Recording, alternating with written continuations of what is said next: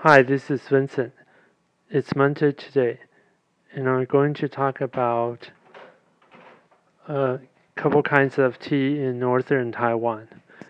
In the old days, the Qing era and Japanese era, northern Taiwan, the tea production area is called Wenshan. And from today's point of view, then we'll call it Great Wenshan. Okay, and there are three famous teas. Mu Zha Tie Guan Yin, Wenshan Bao Zhong Tea, and Sanxia Pi Luo Chun.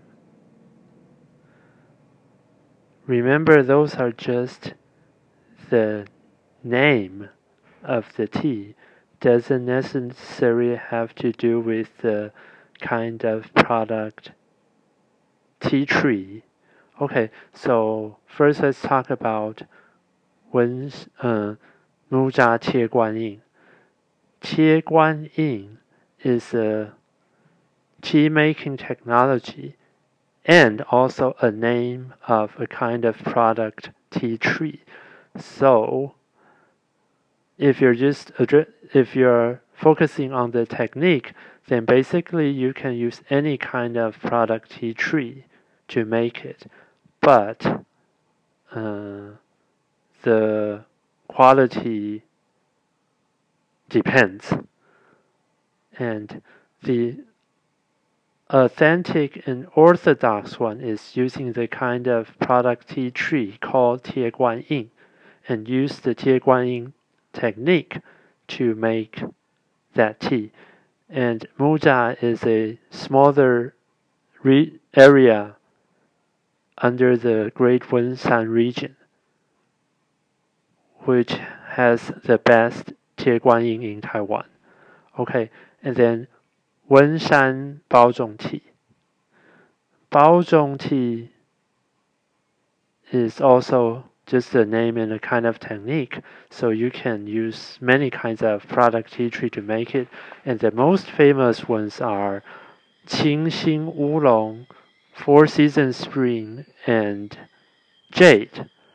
Well, of course, like I mentioned a couple days ago, people in Taoyuan, long time, they also use Qingxin Da Pang to make Baozhong tea.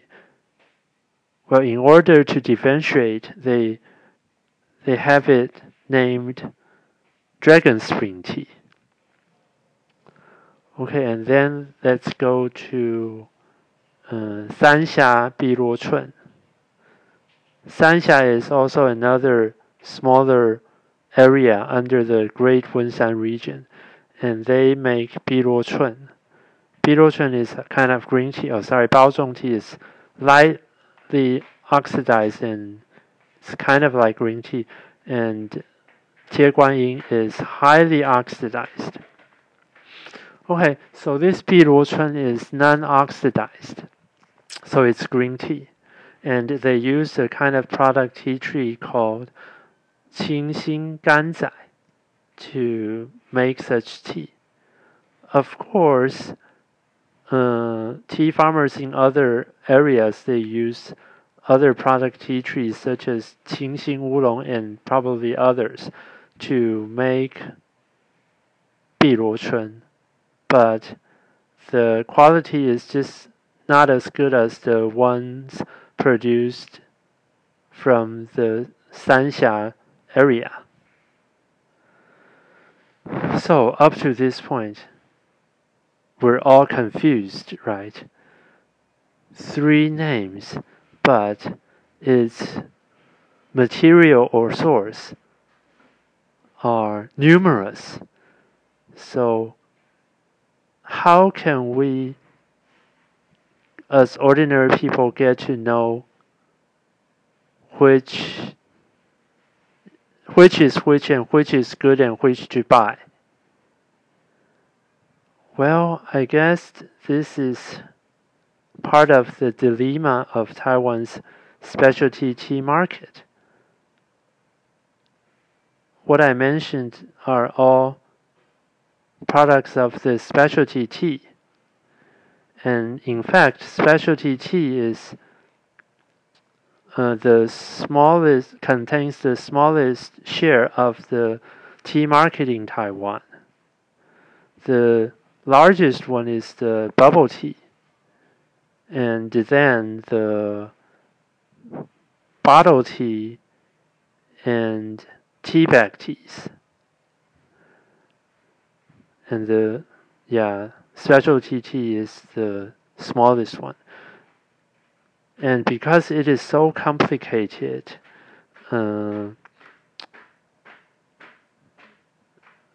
those in the market today are just having difficult time uh, getting new customers.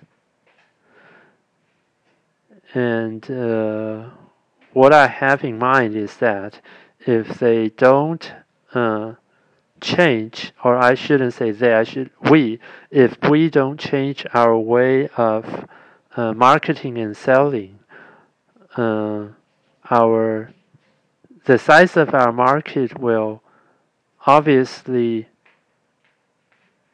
shrink and shrink, and sooner or later it will disappear. This is just uh, too technical and too, on the other hand, maybe I should say artistic.